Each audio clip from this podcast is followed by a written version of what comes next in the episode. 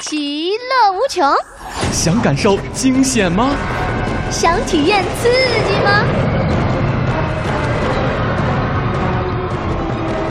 一切尽在探险寻奇。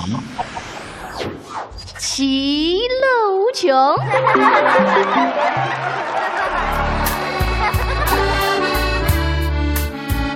出国来逛一逛，其乐无穷，带您去看一看全球最值得逛的古董跳蚤市场，二手产品也很值钱哦。哇，这应该是我特别向往的地方。嘿觉得淘宝淘宝这里是一定能够淘到宝贝宝的，贝的啊，啊关键还可以杀价。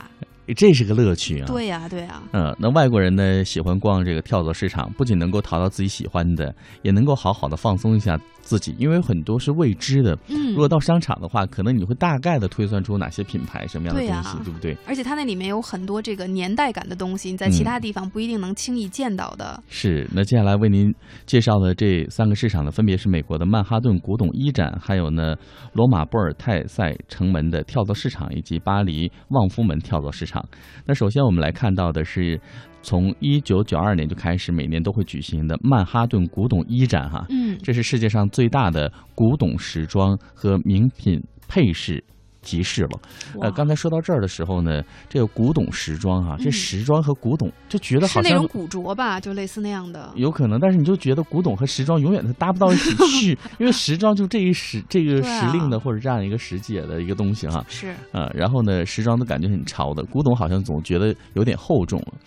那这个地方呢，不仅是古董一爱好者的天堂，啊、天堂呢，同时也吸引着很多时装设计师来找灵感。哇，所以说，那个流行时尚永远都是那个周而复始的，没错，在没错循。环的哈。嗯，还有一些影视剧组的时尚大明星。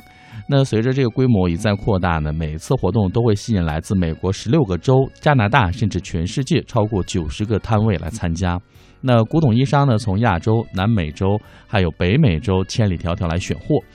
一顶爱德华七世时期的这个帽子哈、或是最有早期维多利亚时代的那个蕾丝精美外套的那个蕾丝边儿的衣服，都是摊主们用来招揽顾客的宝物啊。听起来嗯就很诱人哈，很有诱惑力。是，嗯，那接下来要给大家介绍的这个跳蚤市场是位于罗马的波尔泰塞城门跳蚤市场。在意大利首都罗马购物旅游的话，那如果是今天早上你还在留恋温暖的被窝的话，那恐怕赔就要了错过了。对，这个古罗马最大的这个跳蚤市场，它的这个嗯开张时间，因为这种跳蚤市场一般在国外都是比较早的时间就开了。是嗯，那在罗马购物呢，一定要去体验一下这个最大的露天市场。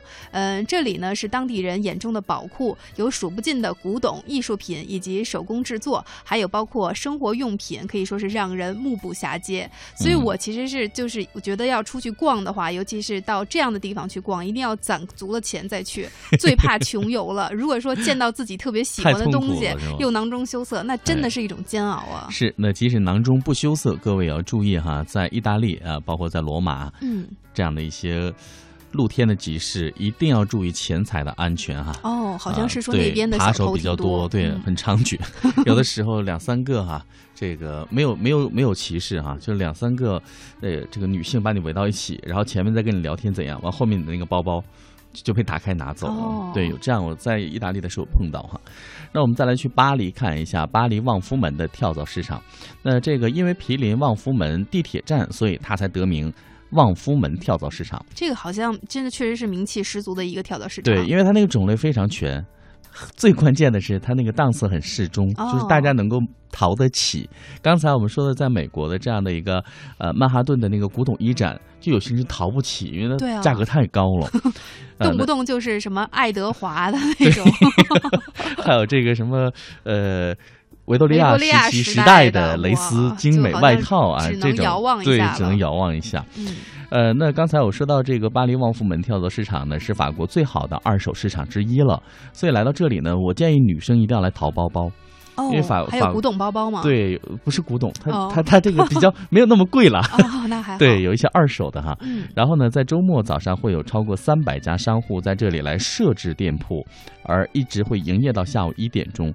所以呢，这些呃喜欢睡懒觉的朋友哈、如果你睡到十一点再起来逛的话，也来得及。睡什么懒觉啊！我天，要抓紧这每一分每一秒 啊！这来这儿就是要淘宝的，睡懒觉对简直是来浪费时光。因为这个商户会带来法国各个地方的一些好东西跟大家来分享。